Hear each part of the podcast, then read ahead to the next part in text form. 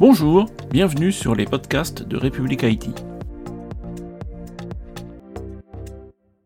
Paul cohen bonjour. Bonjour Bertrand.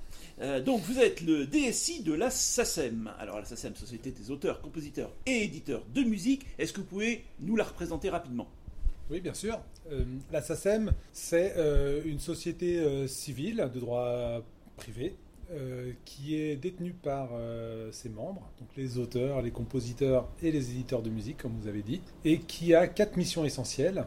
La première, euh, qui occupe une grosse partie des effectifs de la SACEM, c'est le fait de collecter le droit d'auteur auprès de toutes les entreprises qui utilisent la musique dans leur activité commerciale et de répartir donc ces montants aux euh, ayant droit des œuvres qui ont été diffusées. La deuxième mission, c'est euh, de faire un accompagnement social, euh, notamment à ses membres, donc à travers de la formation professionnelle ou, ou de l'aide qui peut leur être donnée.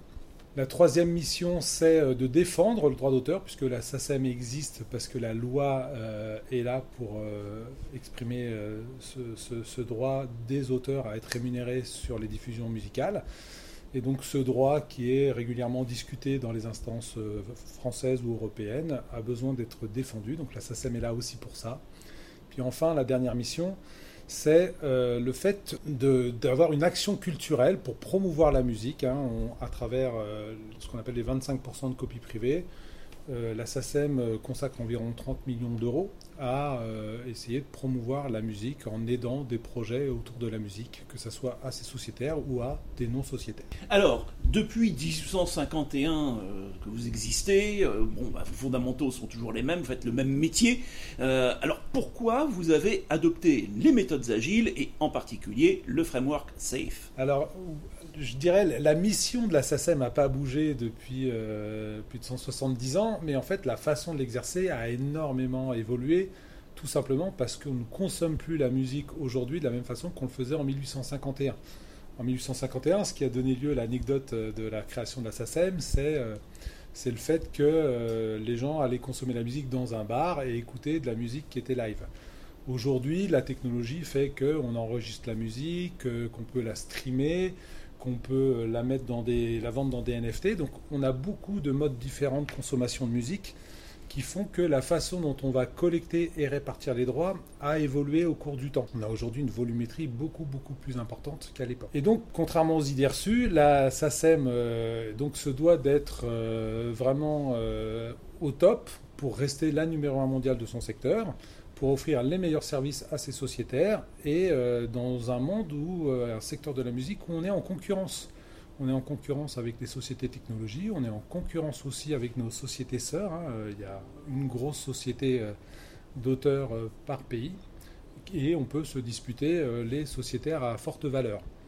Et donc pour faire ça, il faut qu'on soit efficace, il faut qu'on soit bon en technologie. Et donc quand je suis arrivé en 2019 à la SACEM, j'ai trouvé que mettre en place l'agilité à grande échelle avec un modèle safe qui est un modèle très utilisé, pouvait être une bonne façon de faire une certaine rupture dans notre façon de travailler et que ça, allié avec un plan de recrutement, permettrait euh, d'être encore plus efficace et d'apporter encore plus de services à nos sociétaires. Donc c'est ce à quoi euh, on s'est engagé en 2021 et qu'on travaille depuis deux ans et demi avec des résultats qui sont euh, pour moi très satisfaisants puisque notre cadre de travail est posé, le fonctionnement en train, en PI planning est posé, euh, on a une bonne satisfaction dans notre travail, notamment avec toutes les directions métiers, ça nous a rapprochés, ça a amené de la transparence dans notre mode de fonctionnement, ça a amené de la traçabilité et de la priorisation, ce qui est toujours important pour euh, nous tous, hein, pour pouvoir aller là où il y a de la valeur pour l'entreprise. Et puis une démarche d'amélioration continue, de responsabilisation des collaborateurs, d'approche itérative qui, euh, moi, me plaît et euh, fonctionne plutôt bien, puisque au bout, on a pu euh, délivrer beaucoup plus de projets en 2023 hein, qu'en 2022. On en a délivré 179 face à 117 en 2022. Très bien, merci beaucoup Paul Kenskali. Merci à vous Bertrand. À très bientôt sur république-it.fr. Bonne journée.